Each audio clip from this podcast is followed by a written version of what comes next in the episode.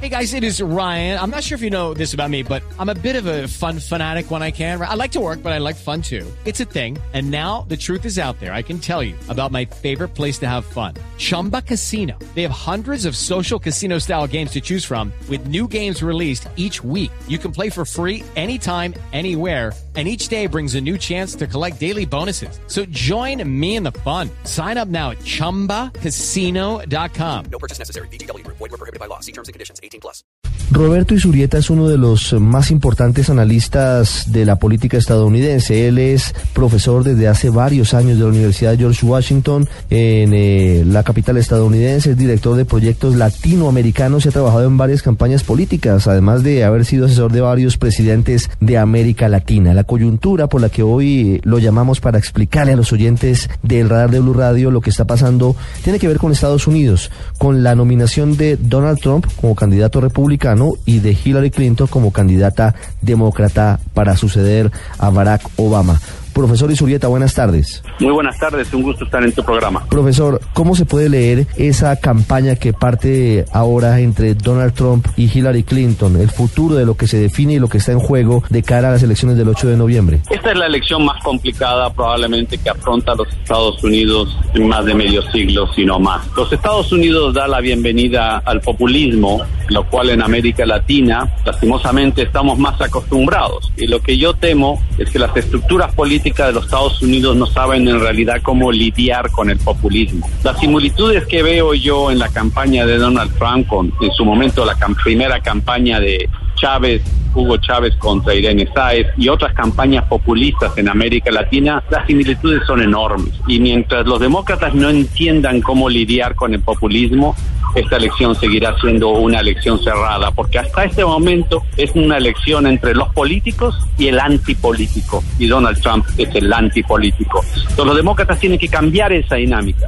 Yo estoy aquí en Filadelfia, en la convención demócrata, y veamos si es que lo logran. Creo que han hecho avances, pero todavía falta. ¿Por qué Estados Unidos abraza el populismo con Donald Trump? ¿Qué ha ocurrido para que hoy una candidatura que hace un año era inviable o se veía como la de un payaso que era presentador de realities, magnate exitoso, hoy tenga una verdadera opción de llegar a la Casa Blanca? Primero, no, nunca es bueno subestimar a los contrincantes. Donald Trump es un hombre que ha sido una celebridad en este país, que conoce los medios de comunicación, que conoce cómo conseguir rating, que conoce cómo atraer. Y estos atributos y esa enorme y vasta experiencia de años la ha utilizado en la campaña. Entonces Donald Trump es un hombre del entretenimiento, lo ha hecho muy bien. Uno, dos.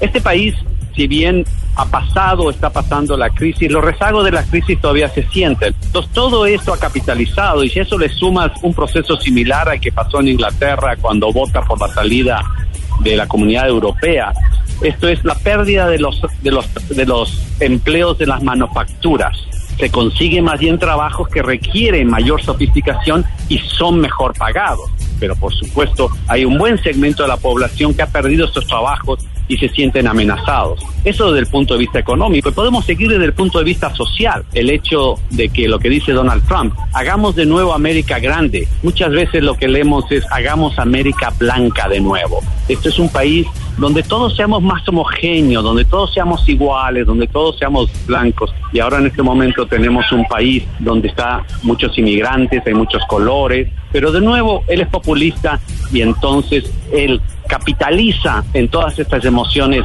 negativas que básicamente es la emoción del miedo, el miedo a perder el trabajo, el miedo a perder prevalencia, el miedo a perder una posición social, el miedo al terrorismo.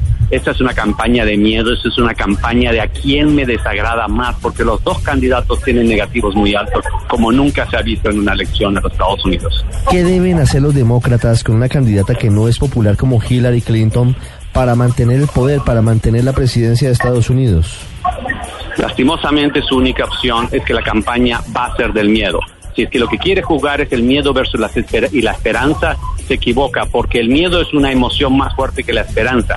Tiene que ser una campaña de dos miedos el miedo que está proyectando Donald Trump y el miedo que tienen que proyectar los demócratas sobre Donald Trump. Donald Trump es una amenaza, es una amenaza para este país, para la estabilidad, para tu bienestar. Es un riesgo que no puedes tomar. Esta elección va a ser del miedo, esta elección va a ser de cuál de los dos me desagrada menos cuál de los dos es menos malo. Cuando entiendan eso, tienen que entrar en esa dinámica que es lastimosamente muy negativo para la política y para la democracia, pero es la única manera de ganar. ¿Cuál sería el escenario para el mundo si Donald Trump llegara a ser presidente de Estados Unidos? Como el populismo, nunca lo sabremos sino hasta que suceda. El populismo, y lo mismo lo dice Donald Trump, dice, estas son sugerencias las que yo digo, ¿qué hará en el momento de llegar si es que gana la presidencia? No lo sabremos.